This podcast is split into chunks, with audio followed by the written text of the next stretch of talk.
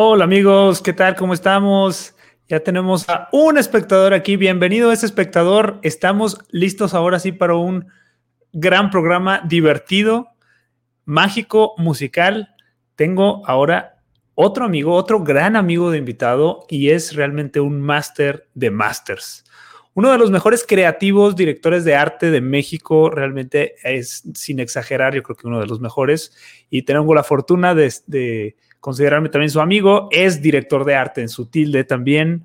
Estamos ya colaborando en varios proyectos también de cine y cosas padrísimas. Sin más preámbulos, por favor, denle la bienvenida a Javier Javish Sainz. ¿Qué pasó, Javish? ¿Cómo estás, amigo? Ah, el público.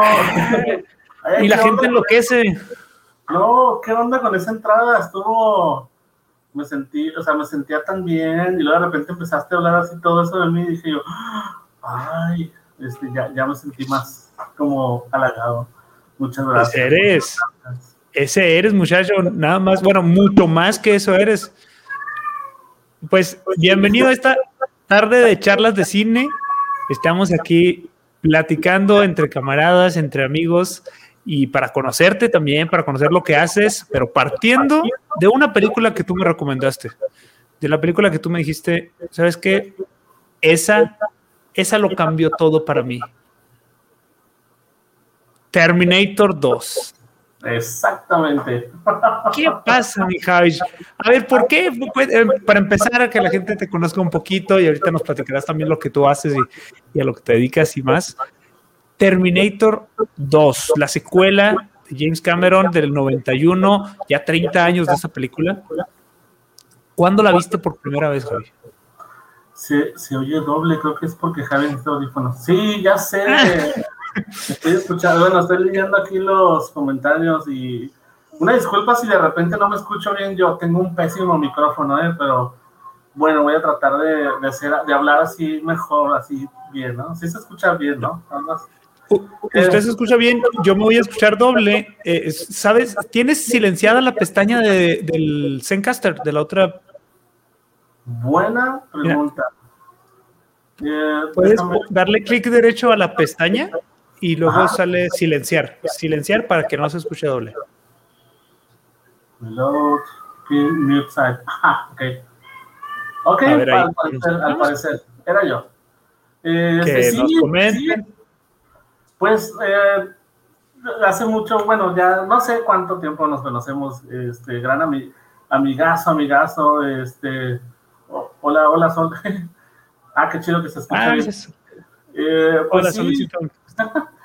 ¿Qué, qué, te, ¿Qué te podré decir? Yo me acuerdo que platicábamos y me dijiste, oye, Javi, estaría padre platicar sobre alguna película que te haya marcado algo que te haya gustado mucho. Eh, la verdad es que, como todos los que les gusta el cine, te dirán lo mismo y te voy a decir lo mismo.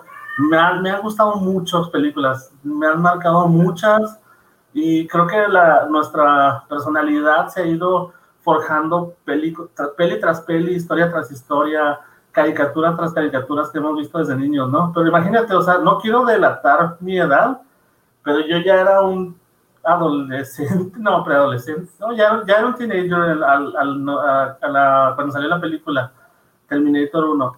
O sea, imagínate a alguien que tenía 11 años, en ese, bueno, no, no, no sé en qué fecha salió, pero alguien que tenía 11 años, que saliera una película sobre un eh, asesino que empieza eh, del futuro con ciencia ficción, con robots y, bueno, son, te van a decir que son cyborgs y un resto de cosas. No entremos en cosas técnicas, pero imagínate yo a esa edad viendo que no había tantas películas de ciencia ficción, o sí había, pero no como hoy, y que te llevara a tu papá al blockbuster a rentar esa película.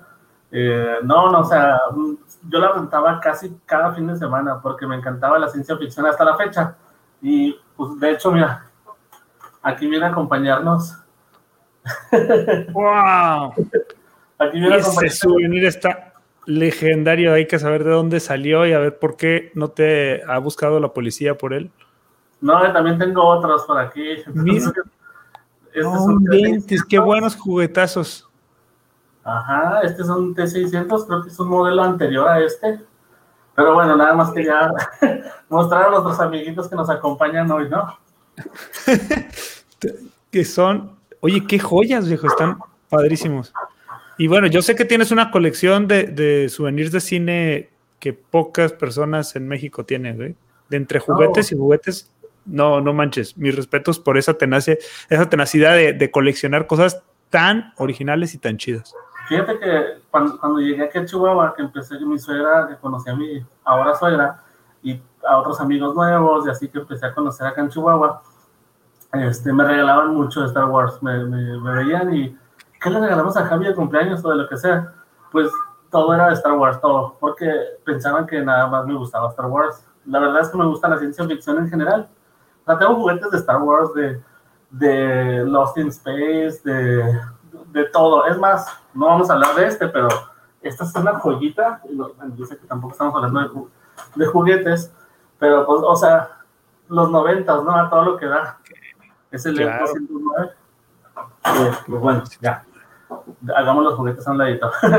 Este, hablando un poquito sobre Terminator, ¿verdad? Digo, no sé si. Sí, Terminator. A ver, no, sí, sí, cuéntame, me decías, tú eras adolescente, te llevaba tu papá, te llevaba a lo mejor al blockbuster o al telecine y rentaste la película o la rentaron.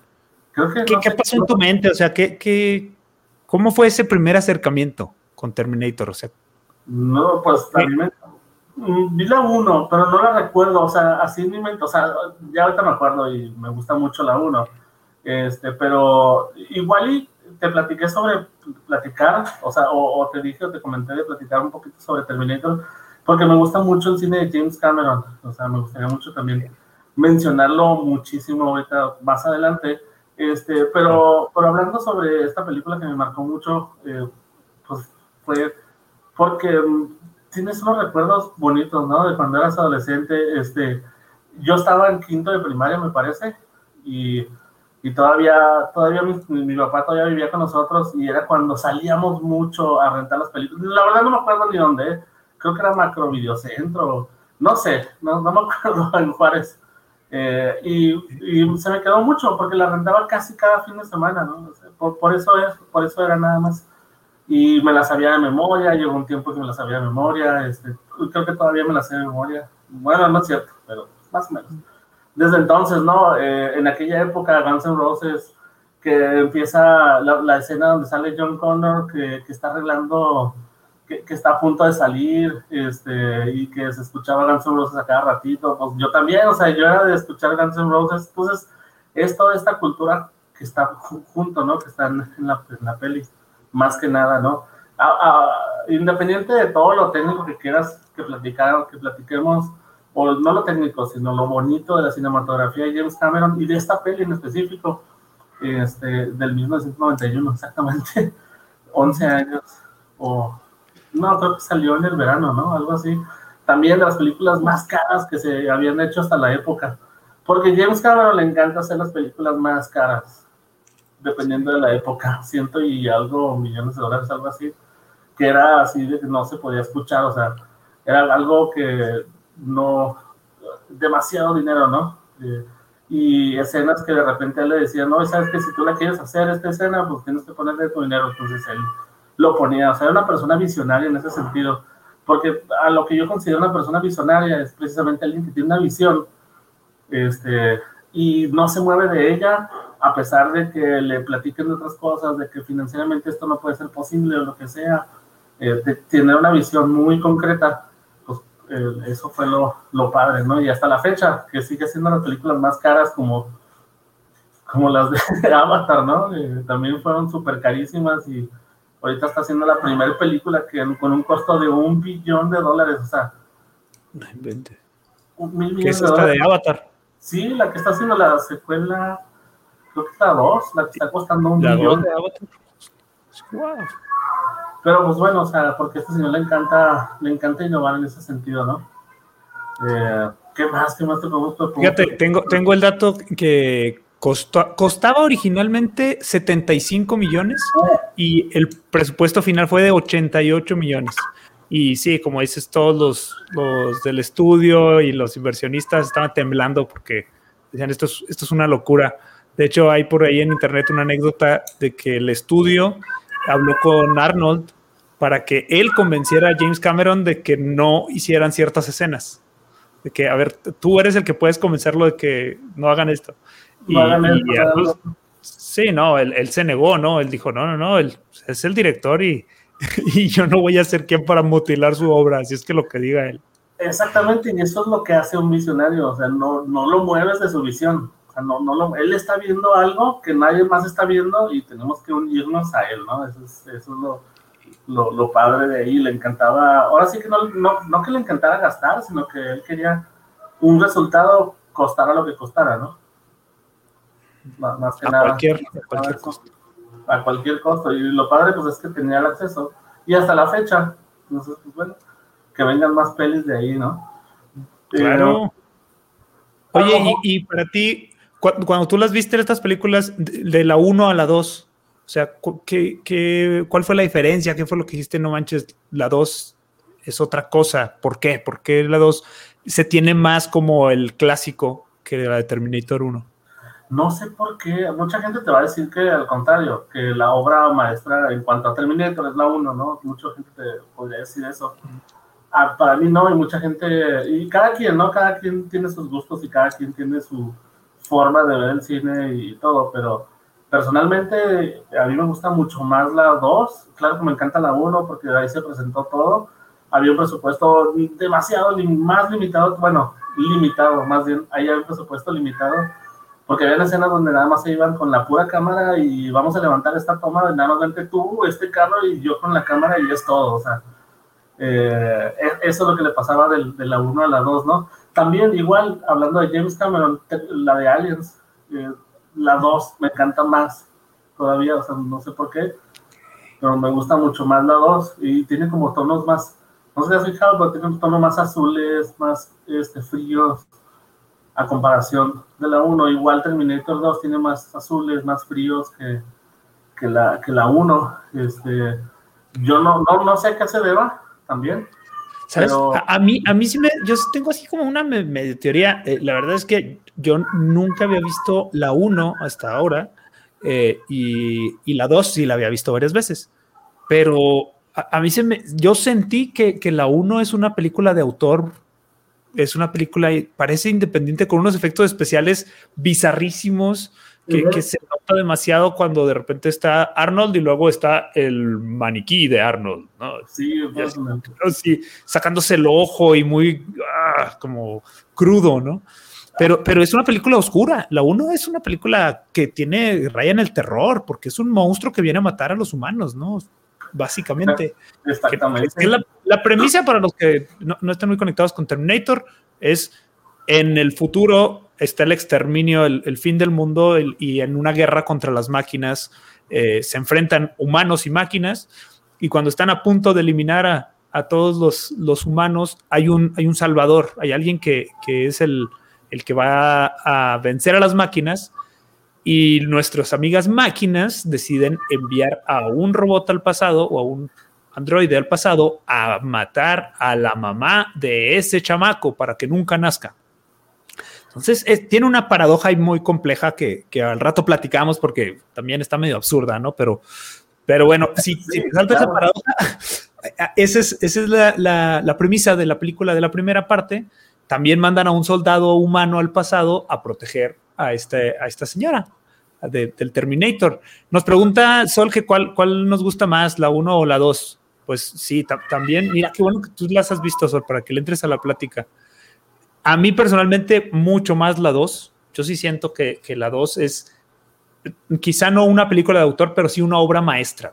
O sea, la película de acción perfecta. Y no por las explosiones ni, por los efectos especiales, que son muy buenos y tienen muchos elementos también de, efectos visuales, que es de lo que nos va a platicar Javi al rato. Pero ah, para mí el héroe de la 2 es Sarah Connor. Y un héroe como Sarah Connor es difícil de que lo encontremos en nuestros tiempos. O sea, alguien que, que tiene todo en su contra, pero una motivación tan fuerte por defender a su hijo, que la hace que, que se escape del manicomio y, y, se mueve por los sentimientos y mete la pata y casi se convierte en asesina y, y tiene una transformación toda la película muy padre. Eh, que para mí, por eso, la 2 la recomiendo mucho más eh, en ese sentido. Eh, pero a, ti, Javi, ¿qué, algún detalle o algo que te guste mucho más de esta? Pues igual no, no me, me, podría atrever a decir que no es necesario que vean la 1. Eh, como dices tú, o sea, como por cultura hay que verla nada más, ¿no? La 1. Ah, o sea, no, no, no, no para que se me malinterprete que, que está gacha o algo, no, está muy padre también, o sea, es algo que se puede disfrutar muchísimo. Pero la verdad es que podrías no ver la 1 y, se, justifica y la historia la entiendes a la perfección con, con la 2, ¿no? Este, pues sí, a mí, ¿qué te, qué te puedo, qué más te puedo contar de eso? Sobre lo que hablabas de Sarah Connor, o sea, es raro últimamente ver, o sea, en esa época más, ver a mujeres que podrían ser las, las héroes, o sea, incluso, spoilers, no, no es cierto, no. Ah, no, lo he visto. no, no, para los que no lo han visto, ay, cuando salga. sí, perdón, perdón, tocayo, hombre. no, no, no vamos, a, no vamos a dar spoilers para que cuando salga. Tratar de. Sí, que se hagan los sorprendidos. Eh, este, sí, o sea, imagínate, también James Cameron hace mucho eso, o sea, eh, por ejemplo en la de Titanic, ¿no? Cuando, o sea, utilizar lo, humano, eh, que es el humano contra las máquinas, eh, o sea, que cuando, cuando, se está empezando a hundir, que, está, que están abrazados los dos viejitos, este, o sea, y cuando una mamá le está contando un cuento a su hijo, y para que se olvide de que se van a morir todos, o sea, también esto, o sea, Sarah Connor está defendiendo a su hijo este, y está dando todo por, por, él, ¿no? Y va a hacer lo que sea necesario hasta matar. Entonces, sí se vuelven como películas de acción, terror o, incluso hasta, como dices, de, violencia, porque, digo, yo platicando un poquito más generalmente sobre James Cameron, que vemos como historias de romance como la de Titanic, donde va cayendo personas y se casi nos vemos partirse a la mitad cuando se está partiendo el barco y todo este rollo este, igual acá, o sea, combina mucho, combina mucho el, pues ahora sí que los personajes, los sentimientos y este, disclaimer, yo no sé mucho de cine, me encanta el cine, pero no sé mucho de, cine, por eso no puedo platicar sobre mucho sobre narrativa visual ni nada de esto, pero dentro de lo que cabe, pues vamos a, platicar que nos... Todos somos cinéfilos, hombre. Todos, oye, pues te, te, voy a disculpar también con, con el amigo Chow porque ya también le spoileaste Titanic, ¿eh? Ya, entonces, a ver si no se agüita y ahorita nos. Oye, sí, no, la, verdad es que yo no soy tan conocedor de James Cameron como tú. O sea, cada quien vamos, vamos aprendiendo acá de, diferentes aspectos. Pero me encantaría que me hables un poco de el villano de Terminator 2. Este concepto de metal líquido, de, de esta evolución de la máquina.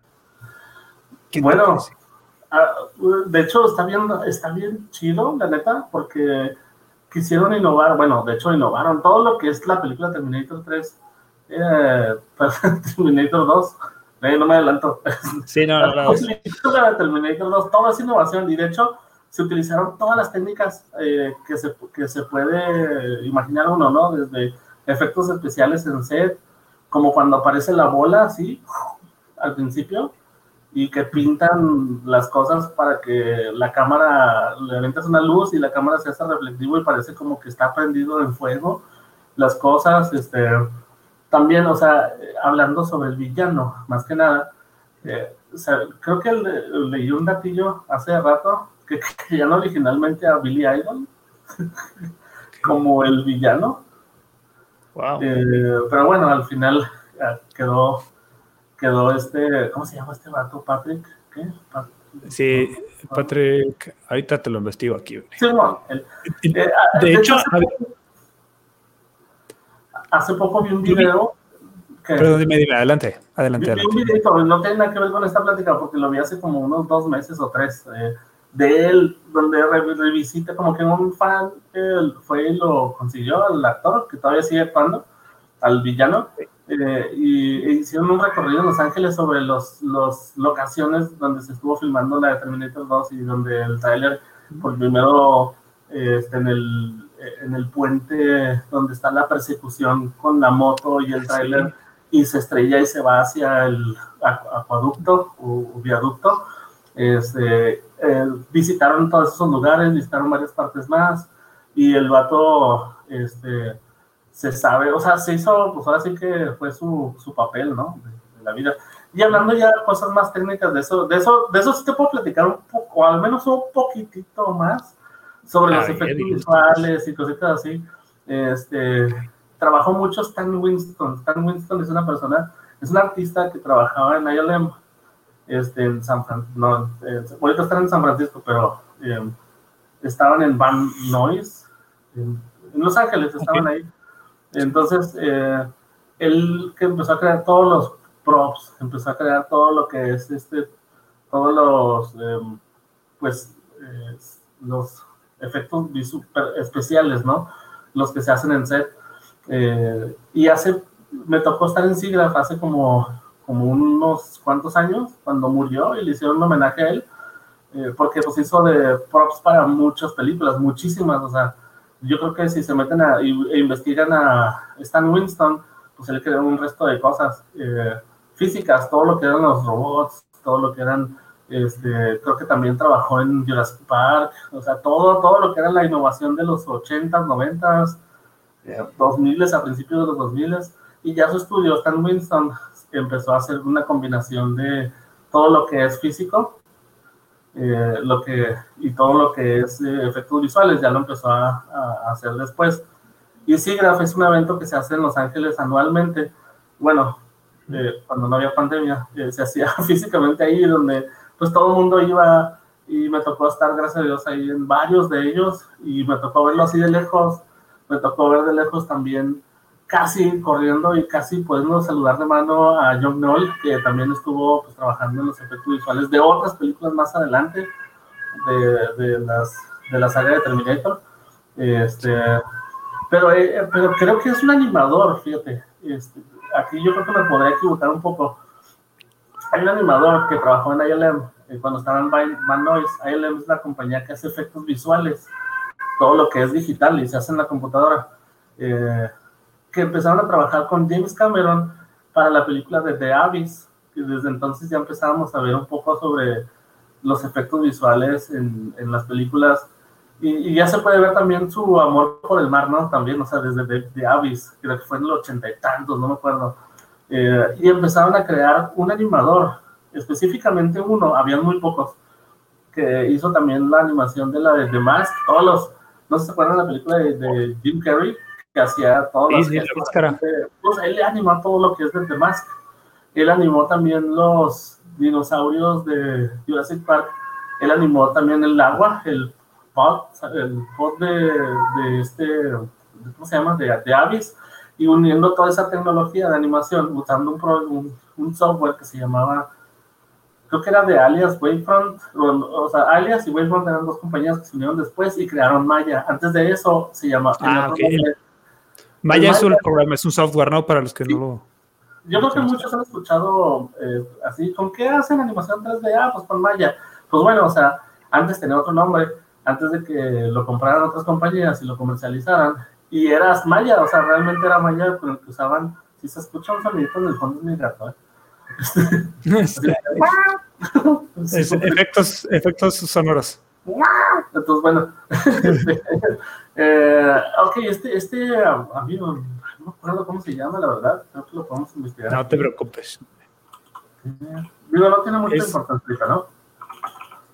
Más. Que nos hablaste entonces ya de Stan Winston. Stan Winston, pues sí, tiene una trayectoria tremenda. Terminator 2, Jurassic Park, Aliens, El hombre en manos de tijeras. Eh, incluso estoy viendo que, trabajó ahora en, Iron Man. Sí, toda la... entonces este amigo, que, curiosamente, digo, igual y si alguien nos puede, apoyar ahí investigando el nombre de él, él es el que animó The Mask, animó todo esto, o sea, lo, lo trabajaba en la computadora en ILM él es el que eh, eh, innovó con, con crear el, el, villano, cómo se convertía en líquido. Todas las conversiones de, de líquido cuando atravesó por los tubos, ¿se acuerdan? En la, en la cárcel. Cuando viene, y esa escena tan. Oh, o sea, yo, a mí se me quedaba así como que, ¿cómo fregados hacían eso? O sea, atravesaban los tubos de la cárcel y así como ah, hasta, hasta aquí llegaste y nada, que pum, atraviesa así los tubos y tú dices, ah, caray, pues sí, es el líquido. Y luego, se, queda, se queda atorado con la pistola y dices, wow, eso, eso es la genialidad de efectos con un concepto, eh, todo, todo en una sola toma y dices, wow, ahí realmente está la visión. Es un efecto magnífico con un detalle que te recuerda lo fantástico que es eso. Y es que eso es lo que hace James Cameron. Digo, muchos directores, ¿verdad? Pero hablando de James Cameron en específico, hace eso, que, que hace las tomas con, con algo. Por ejemplo, eh, sabía de una toma de cuando Sarah Connor está platicando o enojada con, con, este, con su hijo, porque ella sabe que tiene que destruir el chip, el chip que está acá en la cabecita, eh, y lo tiene. Eh, y están en la misión de destruir y dice, pero ¿cómo fregados? Aquí tengo un martillo porque no lo destruyó ya aquí y le va a dar. Y en eso golpea una, una lamparita. La lamparita detrás de, de este John Connor está, así, está haciendo un péndulo así.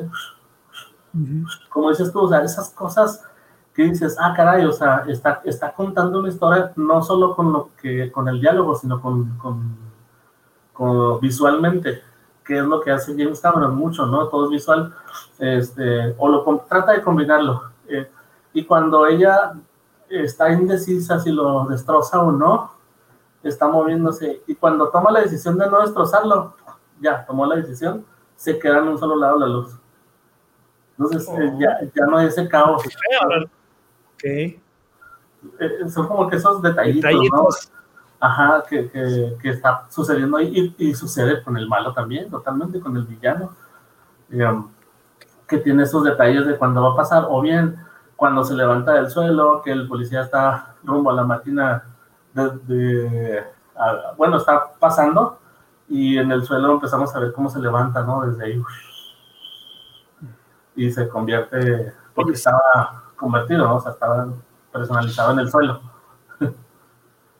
Sí, eh, porque se convertía en cualquier objeto y uno nunca se imaginó que se podía convertir en el piso y es un efectazo que se avienta. Ah. Oye, te voy a poner aquí un comentario de Sol que mira, dice que fue genial ver la película por primera vez y darte cuenta de que el Terminator original, Arnold, era un personaje no tan fuerte como creíamos comparado con el nuevo. Oye, eso, es bien, bien interesante porque te, te rompe un paradigma, ¿eh? te rompe un límite. O sea, en la 1 es indestructible. O sea, ¿cómo, cómo lo van a vencer? Y en la 2, dice, lo ves tan frágil, tan vulnerable, que con un chasquido el otro lo hacía garras.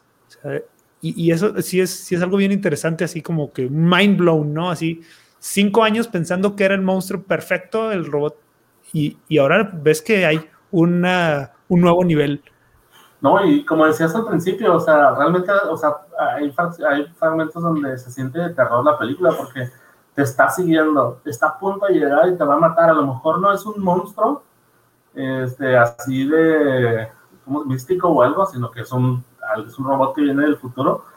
Eh, y se, se, justifica toda la historia después de que nos justifica toda la película en la 1 pues sí te da terror saber que te está a punto de la fábrica, a punto de llegar y a punto de matar y de clavarte un, no sé, o sea, de golpearte y matarte, eso es terror. Bueno, este, y ahora en la 2, que como dices, es frágil, o sea, se, te estás volviendo humano, te estás, este, pues sí, o sea, estás, eh, ¿cómo se dice? Estás, este, se está volviendo bien, bien humano, ¿no? Porque ya empieza a hablar o sea, todo eso tiene sentido. Todas las frases hasta la fecha, o sea, dime qué otras películas, digo, no, no, no es comparativa ni nada, pero qué otras películas eh, tienes frases que se te pegan. Hay muchas, ¿verdad? Pero claro que si hacemos un homenaje ahorita del, del cine en los últimos 50 años, va a estar ahí una frase de Terminator, va a estar el Hasta la Vista Baby o va a estar el de Come with me or If you want to survive, ven conmigo si quieres sobrevivir, siempre dicen eso, entonces todas esas cositas. También en la última de Terminator. I will be back. Exacto, I'll be back. este, vamos, Este, ¿qué? Ah, sí, Oye, es, en la última ibas a decir, sí, ¿qué pasa ahí? Eh, están haciendo un resto de escenas como homenajes a la 2. porque no hacen homenajes a la 1 o a otras? Eh, no me acuerdo cómo se llama, Dark Fate, donde hay una persecución, sí, persecuciones, muchos homenajes a la 2, totalmente. Ok. Pues está, está, está Y, y fíjate que e- esa es una, yo creo que una definición de un clásico, ¿no? Cuando, cuando muchas otras películas empiezan a hacer referencias que, que ya casi casi se convierten en un cliché, pero son tantas las referencias, a- hasta incluso no sé si has visto una maravilla que, que acaba de salir en Netflix que se llama Los Mitchells contra las máquinas. No, no he visto. Tienes que verla, está alucinante. Es una animación con el mismo concepto, el mismo concepto de la rebelión de las máquinas, pero como si fuera en nuestra realidad de, de conectividad y Facebook y, y Apple. Eh, Wow. Te la recomiendo mucho. Es, yo creo que, que va a estar hasta nominada y se va, va a llevar muchos llama? premios de animación. Los Mitchells contra las máquinas.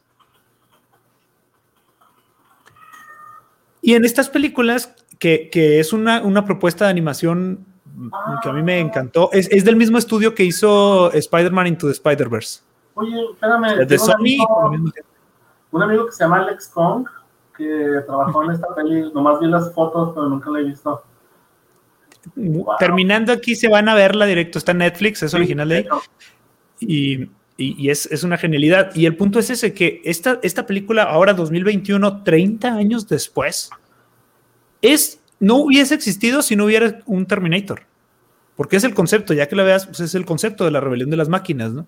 Pero eh, básicamente yo creo que por eso sabemos que es un clásico, porque hay tantas películas que están repitiendo sus frases que ya vuel- vuelves a ver Terminator 2 y dices, ah, está llena de clichés. Pues no eran clichés cuando salió Terminator No, era la 2. escuela, era la escuela. Era la escuela, exactamente. Es, es lo que originó ya todos, todas estas eh, buenas películas, referencias, chistes, eh, hasta parodias que se le han hecho, ¿no? Schwarzenegger también. Yo sé que hizo muchas películas antes y después y todo, pero Schwarzenegger lo, lo, lo recuerdas como Terminator, ese vato. O sea, lo ves a él, lo ves como un rebelde, también esa onda, ¿no? O sea, el policía, el villano, ahorita que hablas del villano, este, y luego... Robert eh, Patrick es el actor. este. Robert Patrick, exacto.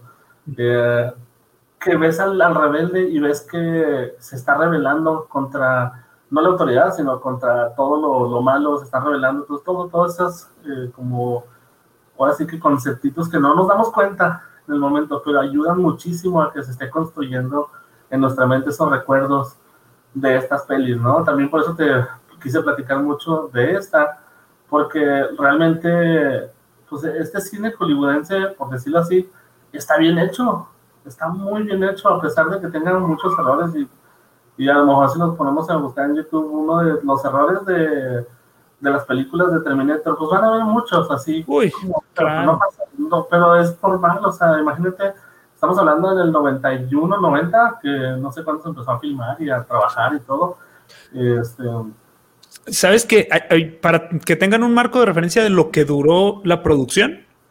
El chavito, este, que, que es John Connor, que Edward eh, también es, bueno, el, el protagonista creció tanto durante el rodaje que tuvieron que doblar la mayoría de sus diálogos porque le empezó a cambiar la voz y en unas escenas tuvieron que hacerlo que se parara en un hoyo, o sea, con 10 centímetros dentro para que estuviera del mismo tamaño junto a su mamá que en otras escenas.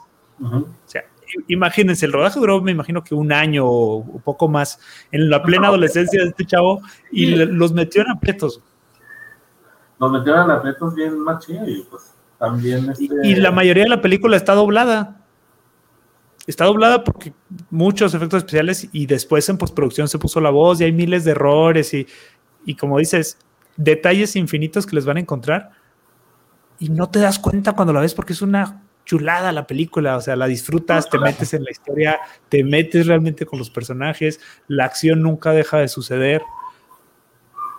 Creo que hasta la fecha se puede. Ah, y luego otra cosa, o sea, hoy, ¿te acuerdas que platicábamos hace como, no sé, hace un tiempo, que nos sentamos a platicar sobre producción virtual, ¿no?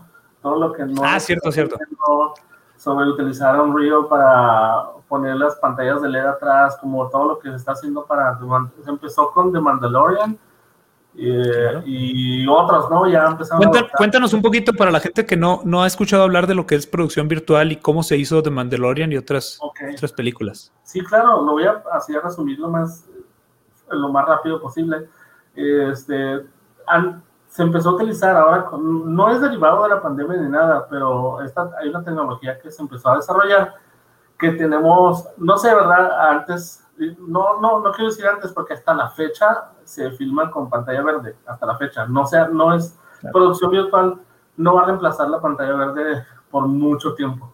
Este, pero eh, si, si estás filmando una escena y luego tienes vasos de vidrio y tienes un resto de cosas y quieres filmar que estás en París y estás en un atardecer y es un diálogo enorme, eh, pues quieres tener, se, se, acaba, se mete el sol y ya no puedes filmar hasta el día siguiente, entonces tienes que tener una set de producción virtual donde tú tengas control de la de todo el entorno, ¿no? Que tú tienes atrás, que si se mueve la, la cámara, se mueva conforme al paralaje de todo lo que está atrás de ti, los ambientes, los edificios, o si estás sentado en un restaurante, pues que esté de fondo una calle, todo eso, ¿no? O sea, una producción virtual es básicamente tener tu back ya puesto en vez de perforarlo después con pantalla verde.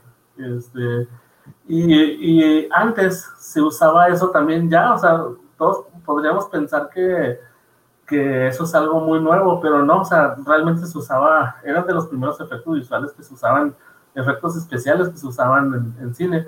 Y Terminator 2 no es la excepción, o sea, utilizó todas, desde miniaturas hasta cel animation, que por ejemplo el cel animation es todo lo que se pinta cuadro a cuadro, como si fuera una caricatura, todos los rayos, ¿no? Cuando aparece por primera vez y empiezan a ver en el pasillo este, un resto de rayos, cuando aparece por primera vez en cuadradillos ahí este, del, del, futuro, donde salen de la mola, ¿no? De, de, de energía.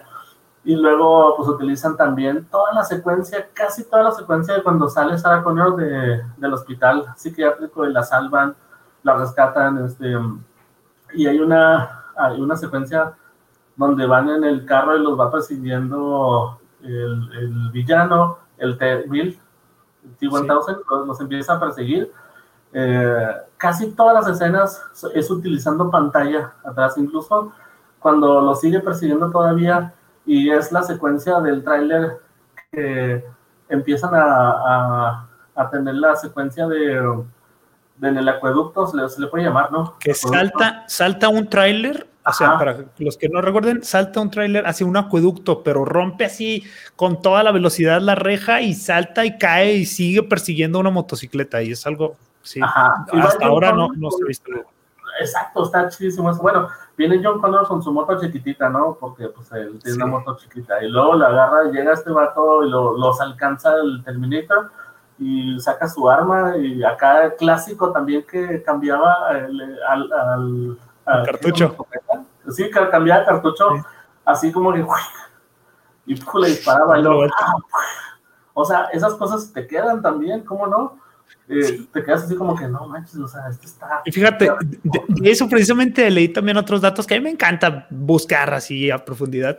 Te paso dos que, que me hicieron Ajá. increíbles. Uno, esa es de las escenas más costosas de la historia de Hollywood, pero no solo por el efecto de, y, y, el salto. Hay un frame de, de, creo que es menos de un segundo cuando Arnold en la moto rompe unas rejas y se mete al acueducto con, con su moto, pero, pero él no salta ni nada de romperla. Tardaron cuatro días de rodaje en hacer que se viera realista, que entre, rompe las rejas y que él no se conmocionara, que él físicamente no hiciera ningún gesto. Entonces es una sola toma que duraron cuatro días repitiéndola hasta que él la hiciera de una manera como robot, como máquina. Es, hablando de esto, precisamente al villano, al T-1000, a Patrick, eh, también eh, precisamente por eso se elevó mucho los costos. ¿Te acuerdas en la primera escena donde aparece que Terminator que empieza a defender a John Connor, que trae las rosas y que las deja caer para sacar el arma y viene ah, sí. este, en, el, en, forma de policía. En el arcade. Pues, sí, que están en un, en un, lugar de videojuegos y todo. Ajá. Cuando empieza a disparar el T-1000, este, también él no podía tener reacción contra los balazos, o sea, contra, contra los disparos. O sea, imagínate, se hace para atrás y deja todo eso, se hace para atrás y sí hay una micro reacción donde la conmoción, o sea, eso mismo que decías, Aria, claro. atrás de mi hija, cuatro años. Haciendo su aparición estelar, ah, la princesa. Eh, eso mismo también, o sea, actuar hasta que no, no, no, o sea, sí tuve una reacción y otra vez dispara. Y, si vemos esas eh, escenas otra vez, dispara el T-1000, empieza a disparar y no se ve, o sea, se ve su reacción así, no reacción pues así, porque también es un, es un, este, tecnología, ¿eh? No es un, no un humano. Claro. Sí, porque de, hecho, para la preparación de, de este Patrick, dicen por ahí que, lo que más le costó es que tenía que correr a máxima velocidad con la boca cerrada. Y no puedes agarrar aire. O sea, tú sabes que cuando uno corre, pues abre la boca para agarrar bocanadas. Y él se tuvo que preparar físicamente para hacerlo solo por la nariz y, y para ser una máquina. Y, corre, y como tú te acuerdas muy bien, o sea, a mí se me hacía bien extraño cuando era adolescente, la vi por primera vez, esa, la, las primeras 80 veces que la vi yo veía extrañamente a Patrick cómo corría hasta derechito, o sea, lo veías extraño corriendo, así como, este no está corriendo normal, o sea, no, no se siente que está, que le cuesta correr, no se siente. Dale. Eso era, o sea, todos estos detallitos de esta película es, están súper pensados, eh, por, porque precisamente están contando la historia y por eso mismo se te quedan, se te quedan ahí en, la mente y el corazón. Y, esos fragmentos, como dices, eh, realmente el, el, movimiento de la escopeta que hace Arnold. O sea, lo ves y dices, wow, o sea, quiero, quiero, quiero hacer ese truco, ¿no? Está muy, parece fácil, pero es una escopeta que va a estar pesadísima, que también por ahí leí que, que se lastimó varias veces la mano intentando el movimiento y hasta se cortó y se levantó la piel. Y, y, pidió que la hicieran con guantes y ya no podían hacerla con guantes por la continuidad.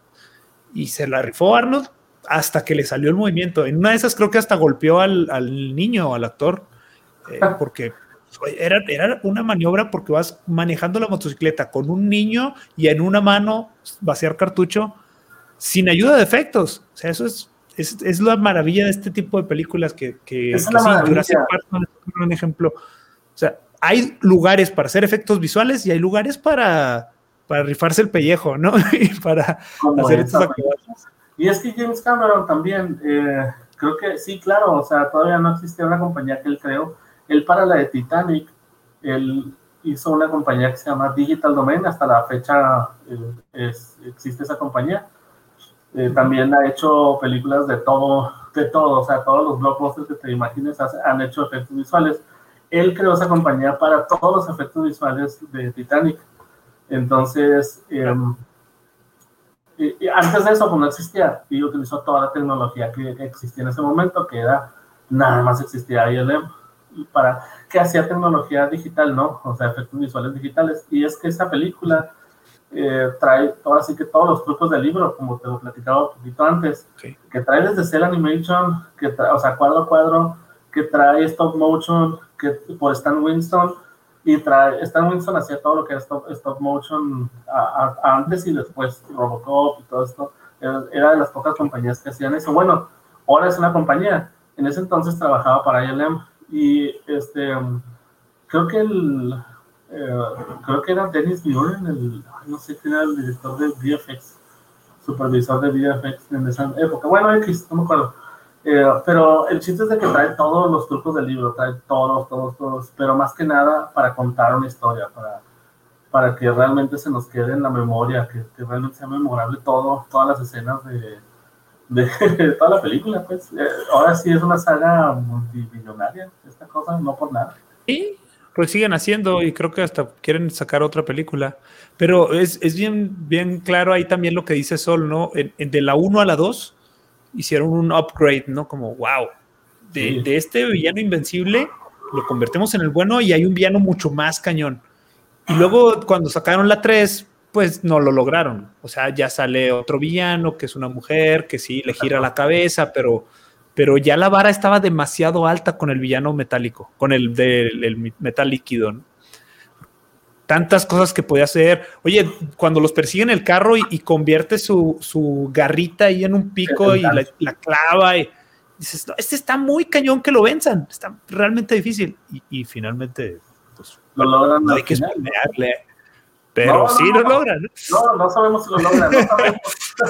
Puede ser. Se, se, mueren. Oye, en esta película se mueren todos, ¿eh? Y sí es spoiler, pero se mueren todos en un momento y luego viven. Sí, sí, bueno, aunque terminé en el sueño, en el sueño de, de Sarah Connor. en el sueño de Sarah Connor. Qué, qué feo, hay, ¿verdad? algo, hay algo muy extraño, ¿eh? Porque se- yo, yo sé que mucha gente va a pensar, ah, bueno, sí, las últimas ya no son buenas, ya están viendo que si John Connor ya no existe, que sí existe, que si no existió, que si pasó la explosión, este, que si que si sí pasó, que si no pasó, y después Pero ya no cortaron.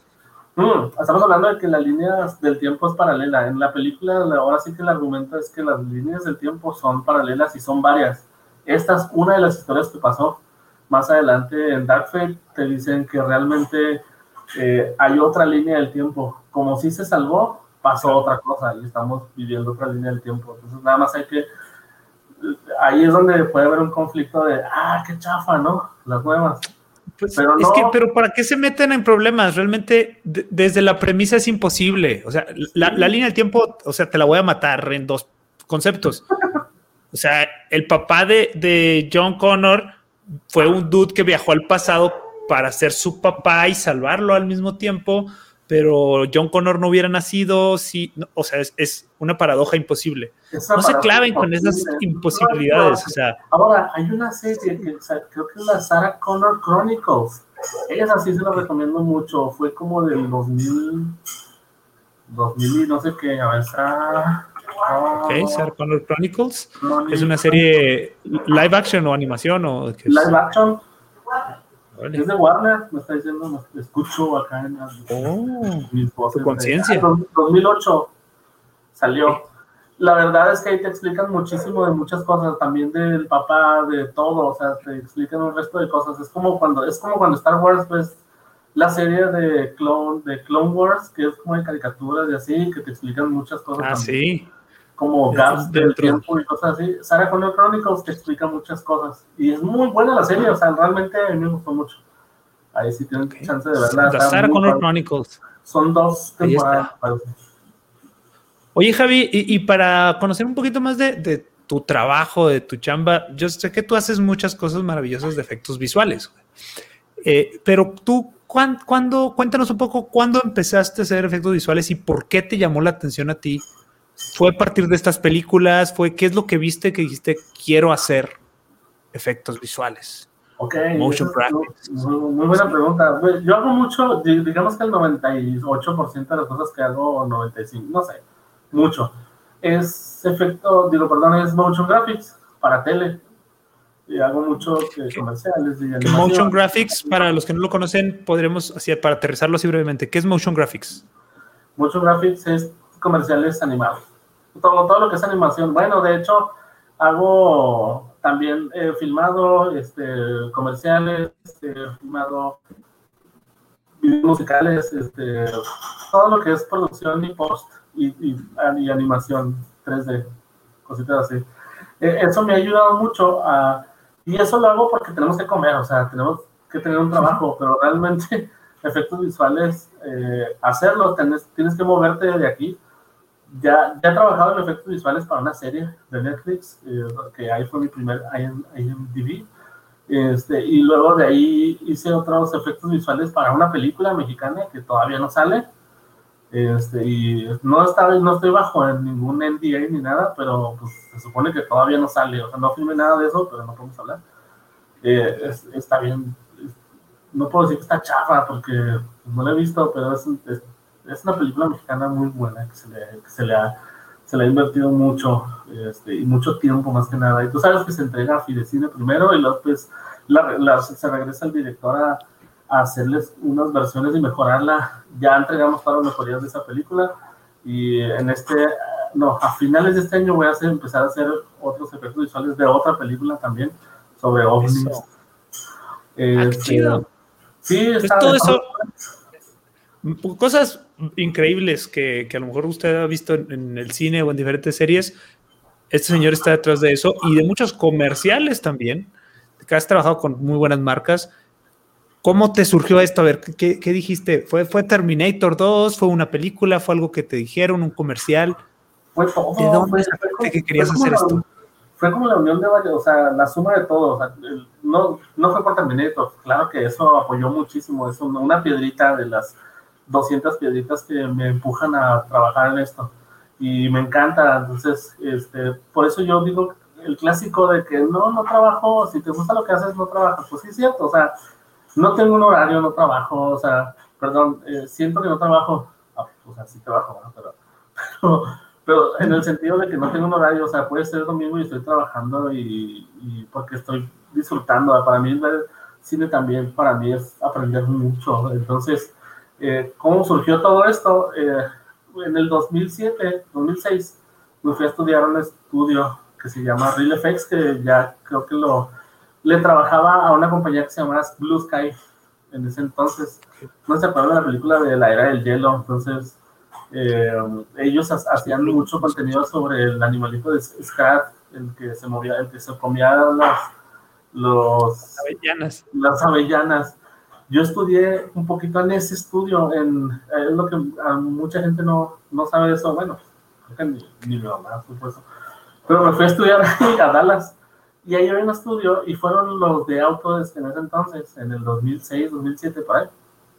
Este, y ellos mostraron sus nuevos softwares de todo y llevaron uno que se llamaba Flame, Inferno y todos esos donde se hacían la postproducción de las películas ahí, porque ya hablábamos de sistemas muy robustos, o sea, ya no era de, oye, ¿dónde se hacen los efectos visuales de las películas? ¿En las Mac? ¿En las Windows? Bueno, en ese entonces se usaban máquinas, otras máquinas, se usaban las Silicon Graphics este, y me tocó verlas y no trabajar directamente en ellas hasta mucho después, en un ratito en Lomas Post, en, un estudio que está en México, en el cual estuve trabajando ahí también. Este, pues bueno, o sea, ahí vi el primer sistema de corrección de color con unos paneles enormes conectados a un sistema que se llamaba Lustre, donde hacían la corrección de color y decía, bueno, ¿qué se ha hecho en esos softwares? Eh, si, si, veíamos en aquel entonces la película del Señor de los Anillos, todo lo que hizo Peter Jackson al principio con Hueta Digital, que era el Señor de los Anillos, que era este, King Kong, eh, Tintín, todas estas cosas que, que empezó de las que empezó el estudio, pues utilizaban estos sistemas mega robustos junto con otros estudios enormes eh, donde yo los vi trabajar, fue la, primera vez que vi también una granja de render en vivo, granja de render donde ponen todas las computadoras a trabajar, a renderear los frames de las animaciones. Ahí es donde los vi trabajar por primera vez y me sorprendió muchísimo. Yo tenía 25 años, 26 años cuando fui y fui a estudiar este, en, ese estudio enormesísimo, este, porque pues le, le trabajaban a Blue Sky, ¿no? Eh, y ahí fue donde yo quise ya hacer cine, bueno, trabajar en los efectos visuales para cine. Y si no podía hacer eh, efectos visuales para cine, los iba a implementar en los comerciales.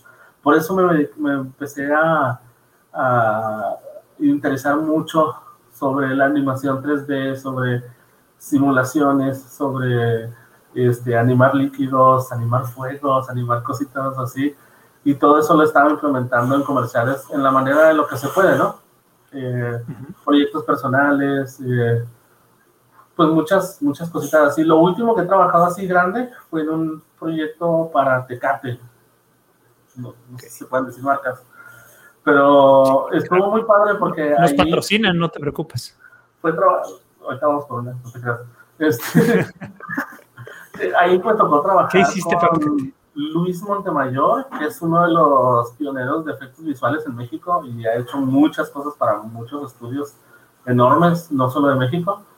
Este, junto con otros estudios, uno de Argentina, otro de Uruguay y acá en Chihuahua, por mi parte, éramos cuatro estudios, bueno, tres estudios y yo, acá en el norte.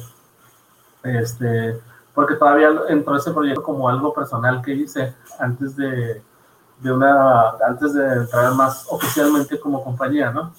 Este, entró como proyecto freelancer, por decirlo así. Eh, y ahí fue trabajar bajo estándares de todo tipo, bajo estándares de cine, porque le llamaban, a ese comercial le llamaron un film, este, y es el de la cancha más grande del mundo, si le llaman. Eh, ahorita, si no lo buscan en YouTube, porque se hizo en menos de un mes y no está tan chido, eh, pero se entregó la versión ya oficial después de eso, ya con los renders como deben de ser, con las composiciones completas y todo.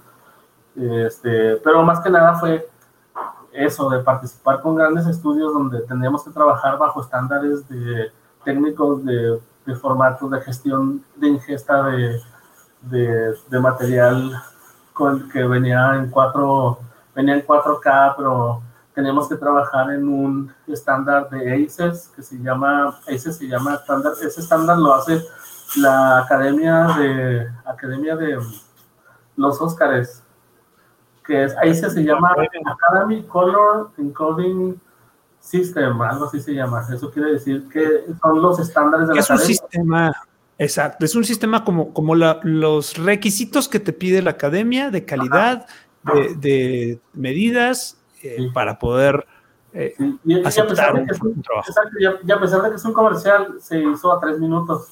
La versión que vemos en tele o que salió en tele o que exista por ahí en Tecate o lo que tú quieras, este, pues ya es una versión de 30 segundos o de un minuto dependiendo de, pero se trabajó a tres minutos, o sea, estamos hablando de un cortometraje muy corto, pero, pero con todo lo necesario, efectos visuales. Eh, eh, yo me acuerdo que para ese entonces eh, yo fui también uno de los supervisores de, de VFX ahí, y estuve trabajando, le pedí mucho material a un vato que se llama Enrique Sánchez, que también él trabajó en ILM en San Francisco y está, ahorita está en México y fue uno de los fundadores de un estudio que se llamaba Cluster que era el estudio más grande de animación de México. Eh, total, o sea, lo que hice con él es que todo su equipo se lo renté porque no existen estudios en México, tantos, que tengan los recursos para hacer supervisión de efectos visuales en cine, en cine lo cual en México debería, deberíamos de crecer más en ese aspecto, ¿no? Este, lo que era la bola, de, la bola reflectiva eh, para tomar fotos HDR 360 de cada uno de los ambientes donde se filmaba porque se filmó en México, se filmó en Veracruz y se filmó también en, en Toluca. Entonces, imagínate, era trasladar también a 40 personas en media pandemia también, eso fue, porque todavía no salía la vacuna. Entonces, este, de hecho, pues bueno, muchos ni vacunados estamos. Este, el chiste fue eso, fue complejo en todo ese sentido. El director era un argentino. Eh, muy, muy bueno también, que, que trabajó en muchos estudios para, para, efectos visuales también. Y él era un artista de computadora y ya se hizo director. Y pues él fue el director del comercial. Eso fue lo último que hice y acá lo podemos decir que se entregó en enero de este año. Enero, no sé qué. Eh, pues y está muy, muy fregón. ¿no? Búsquenlo, busquen ese comercial de la cancha más grande del mundo que, que me, me, impactó, porque si es muchísima gente que se ven muchos extras, mucho crew, pero el efecto que se logra está bien loco. Fue, si no me equivoco, también para, para la inauguración de la Liga de Fútbol, ¿no? La, Liga MX. Liga MX, eh, y se, también lo hizo Lomas Post, ese fue la compañía del vendor, este, pero se, lo ganó a una compañía muy enorme de, europea. esa, esa, ese, ese proyecto. Ese proyecto. Ok. Oye, Javi, y eh, trabajar para estas empresas, para estas marcas, sin, sin obviamente quemar a nadie, ¿verdad? Pero a veces la gente cree que, que el llegar a trabajar para una marca de tanto renombre, pues es, es una delicia, ¿no? Pero cuéntanos un poco también de, en tu experiencia, o sea, ¿qué pasa cuando estás trabajando con cuatro productoras, con, con cinco, en cinco países distintos y es para un cliente central? Sea, ¿cómo funciona esa cadena? Para, para nosotros a lo mejor ya lo hemos hablado, pero para la gente que nos ve, ¿cómo es trabajar para una marca internacional como Gamesa, Tecate y otras marcas con las que has trabajado? Eh, ¿Cómo es trabajar para ellos? Fíjate que podría... Para, para resumirlo, o sea, ¿qué hay? Hay agencias, hay intermediarios, hay personas de aquí, de allá. ¿Cómo, cómo funciona? Fíjate que ahí lo curioso es de que es mucha gestión administrativa o mucha administración también, porque viene de una agencia, generalmente viene de una agencia, casi nunca trabajas para cliente directo. Nos ha tocado trabajar en este año y cuando digo nos es el equipo completo con el que trabajamos eh, para Bimbo eh, y Grupo Bimbo y otras así compañías donde sí el Grupo Bimbo sí trabajamos directo para, para ellos eh, pero todo fue a través de, de otras compañías entonces siempre hay como una administración siempre es me entregas a mí pero a la vez a la mitad, a la mitad, eso sí es como un factor como casi en todos, a la mitad de cada proyecto, no importa qué tan grande sea, vas a estar en contacto con medio mundo, pero tienes que tener también, este, de acuerdo, tienes que tener bien claro con quién te debes de dirigir primero. Nosotros tenemos nuestros directores creativos, que generalmente trabajamos con un director creativo que viene, por una, viene de una agencia. Este, por ejemplo, yo he trabajado, el año pasado trabajé para, voy a poner este ejemplo, yo creo que con este ejemplo podemos darnos una idea de qué sucede con todas estas marcas, ¿no? Este, el año pasado trabajé, uno de los proyectos que trabajé fue para Michael Ultra, eh, una cerveza. Qué curioso, trabajé para Michael Ultra y luego después trabajé para Tecat. Pura. Ah, pues lo que te gusta en la vida, mira. Pues no manches, claro. Y no, y no pagarme en especie, eso es lo peor, no te creas. Bueno, trabajé con, hay quienes quieren ver. Sí, o sea, ve, o sea, eh, Michael Ultra, eh, trabajé para un director creativo que se llama Brendan O'Neill, para una compañía de Nueva York, Nueva York. Y muy, muy, o sea, todos los directores creativos, al menos los que me han tocado trabajar a mí, son muy buena onda, son personas eh, muy, muy accesibles. O a lo mejor será porque estamos a medio proyecto y son accesibles porque tienes que entregarle los trabajos de todo lo que estás haciendo, ¿no? Este, pero me han tocado personas muy amables, todas, absolutamente el 100% de ellas. Este, y es trabajar directo para el director creativo y el director creativo tiene su compañía y esta compañía está trabajando para la agencia y la agencia tiene ya cliente directo o bien tiene al jefe de mercadotecnia de la marca, ¿no? Eh, que está trabajando directamente para ellos. Entonces la cadena ahí va. Eh, entonces nosotros tenemos eso, primero dirigirnos a, la persona que nos contrata, que generalmente es un director creativo, y después ya él va respondiendo, ¿no? Va, va respondiendo a su, no su superior, pero a sus directores de proyecto, que en este caso pues generalmente es una agencia. Este, ese fue para un proyecto de, creo que todavía no sale también, eh, filmaron a Hussein Bolt en Los Ángeles, me parece que fue en Los Ángeles, y lo filmaron con una botella verde, entonces este, la botella estaba en verde, porque fue cambio de etiquetas, fue cambio de muchas cosas, o sea, no podían filmar la botella porque iban a cambiar muchas cosas, aunque parece que no cambian la etiqueta, parece la misma para todos, sí la cambiaron, o sea, habían versiones para, y si está show por ahí, me puede corroborar todo esto porque él, se aventó todas las versiones, y ahí me tocó hacer la iluminación, me tocó hacer el, eh, bueno, varias cosas ahí y estar directamente con, como que el trabajo CGI de todo lo que es la animación. Y Show le tocó hacer eh, las etiquetas de que viniera de la agencia de diseño, todo, lo de todo el arte, y convertir todas esas etiquetas a texturas para que pudiéramos ponerlas en las botellas, en la animación y poderlas, y, deja todo eso, o sea, hasta podemos decirlo así, como dices tú, sin quemar a nadie, pero bueno, es medio quemar, no, en el mal sentido, pero hasta las mejores familias pasa, o sea, no tomaron eh, fotografías 360 para poder iluminar eh, todo ahí. Y tuvimos que, aló, si eran tres versiones por shot, sí, y eran ocho, y eran ocho, ¿cuántos eran? Como ocho, eran ocho, ocho comerciales distintos, porque eran como para diferentes medios, y cada uno eran con tres versiones distintas, de tres etiquetas, perdón, y cada etiqueta tenía ocho versiones distintas, entonces, imagínate, o sea, eh, fue eso, o sea, más que nada. Trabajamos para un director creativo y él es el que entrega directo al cliente. Pero no, no, no omite el que tengas que tener juntas con cliente directo incluso y tener una, tener la gorra, una bandera de la marca para la que estás trabajando, ¿no? O sea, no decir que tú eres... Digo, lo puedes decir, pero no, o sea, no es necesario ni tiene sentido que digas, soy de Pepito Pérez Films y no, o sea, no tiene sentido, no, nunca se da la oportunidad de trabajar, es muy raro que, que, tú tengas que hacer marketing a ti mismo, te contratan por el talento que tú tienes y ya, es todo. Oye, Javi, y, en tu experiencia ya después de, en esta corta trayectoria, porque eres muy chavo todavía, pero ¿qué es lo que más disfrutas? ¿Qué es lo que más te, gusta así de, de, de, tu trabajo o de la vida? O sea, primero es más, vamos a las dos preguntas. ¿Qué es lo que más disfrutas de tu trabajo y luego, ¿qué es lo que más disfrutas en la vida? Bueno, de mi trabajo disfruto todo, la verdad, o sea, eh, puede sonar así como que, ay, claro que debe haber algo que debes odiar. Pues bueno, o sea, tal vez pueda odiar que, que en algún momento quisiera salir de vacaciones y estoy en medio de un proyecto. Pues eso a todos, ¿no? puede pasar eso. Sí. Eh, puede sonar como que, ay, qué bonito, siempre estás sonriendo, Javi, nunca te enojas. Bueno, sí me he enojado un par de veces. O sea, yo creo que me ha sucedido en 10 años, me he enojado dos veces o tres. Este, porque disfruto mucho lo que hago.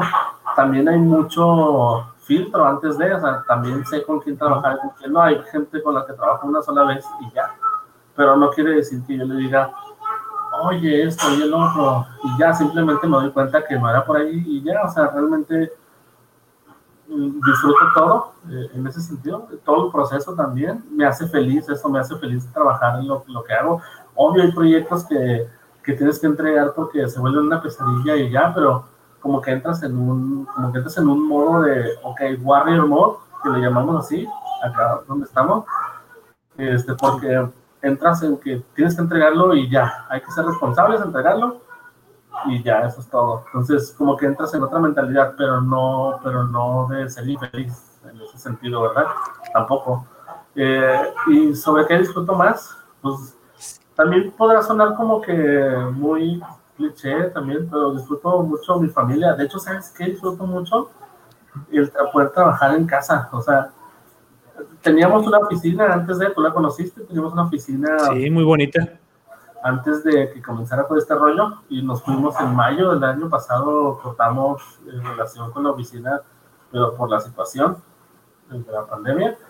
Eh, y últimamente queremos unirnos mucho, queremos unirnos en la oficina otra vez, pero porque nos extrañamos, o sea, realmente los que estamos trabajando este, en, en Javich o en el estudio, los que estamos trabajando ahí, nos extrañamos, o sea, de hecho hasta nos juntábamos, te acuerdas, hace como un par de años también nos empezamos a juntar para, para cotorrear y todo eso. Eso es lo único que se extraña, ¿verdad? Como, como a todos, extrañamos tener ese rollo, pero antes de eso, creo que disfruto mucho trabajar en casa, porque la verdad de las cosas, o sea, el, el hecho de ser freelancer o tener una compañía o algo, tienes el privilegio a veces de, o lo tengo, puedo decir que tengo el privilegio que de, de pronto, si no tengo nada en la mañana urgente, me puedo desayunar con Flor y a las 11 termino de desayunar con ella y me regreso a la oficina y prendo la computadora y empiezo a trabajar. Este, disfruto mucho eso. También a veces cuando hay entregas, pues bueno, hay que pegarle, ¿no? Hay que darle desde temprano. Me ha tocado desvelar, me ha tocado varias veces amanecer, o sea, empezar a ver el azulito y, empezar y seguirle de todos modos. Este, cada vez menos, porque cada vez gestionamos mejor o administramos mejor el tiempo, pero, pero nos ha tocado mucho hasta la fecha. ya no nos aguanto como antes, pero sí, pero eso es. Y Javi, ya para, para cerrar, ya se nos fue la hora aquí rapidísimo. que, pues, nosotros vamos a seguirlo platicando, pero ya la gente ya se va a ir a, otras cosas. A todos los que quieren eh, empezar en este mundo de, de los efectos visuales, eh, habiendo tantas ramas, tanta información y por, por, conocer. ¿Algún consejo que les des? ¿Por dónde? ¿Por dónde empiecen a buscarle, tocar puertas, escuelas? ¿Qué les recomendaría? Ahí va. si les puedo recomendar algo, les voy a recomendar lo que hace James Cameron. Sean visionarios. Si tienen una visión de dedicarse a algo que les gusta, eh, yo sé que también suena cliché, pero si les gusta los efectos visuales, hay mucho trabajo en México, ¿eh? Hay mucho trabajo en Chihuahua, o sea, desde aquí de Chihuahua estamos trabajando para marcas que, que los soñábamos trabajar. Este, y aquí desde Chihuahua y trabajamos cosas así, este, se puede. Nada más tengan su visión muy clara y sigan eso. O sea, si escuchan que su mamá les dice que no se puede, o así, tomen el consejo, claro, hay que escuchar a nuestros papás y todo, pero también este, que, que no, bueno, si tu visión es este, ir a robar un banco, pues no, o sea, no lo hagan, o sea, no, o sea, si, seamos visionarios en ese sentido, o sea, que, que, que sigamos lo que queremos hacer. Sé que la recompensa no es inmediata, jamás es inmediata. Y la recompensa, o, o más bien la cumbre, nunca vas a llegar a ella es más, yo, yo odiaría llegar al punto donde diga, ah, ya no sé qué más hacer, porque ahí es donde empiezas a morir. O sea, realmente, este, hay que, hay que darle, hay que aprender siempre y desear que no sepas todo y no hagas todo en la vida. O sea, cuando ya piensas que lo hiciste todo, pues creo que ahí está, ahí está, ahí está Sarro, ¿no? Pero más que nada. perdido. Sean visionarios, piensen en grande, vean lo que quieren hacer y, y, acérquense a ello con todo lo que tengan, básicamente, ¿no, Javi? Sí, exacto. En resumen. Amigo, muchísimas gracias. Qué chida, qué chida plática, en verdad. Que gracias a toda la gente que nos está escuchando, que nos va a escuchar después en el podcast. Esta es una grabación, aquí echamos cotorreo. Después saldrá el podcast algo editado y, más breve, eh, uh. pero en verdad fue una delicia. Y también con la gente que nos acompañó, Sol, Jorge Chow, también ya Sol fue invitada en este programa. A Chow lo vamos a uh. tener al rato, también va, a ser el próximo. Y Vamos a seguir aquí en charlas de cine. Gracias a toda la gente. Pásenlo bonito. Buenas noches. Soy Jorge Porras. Hablemos cine. Yeah.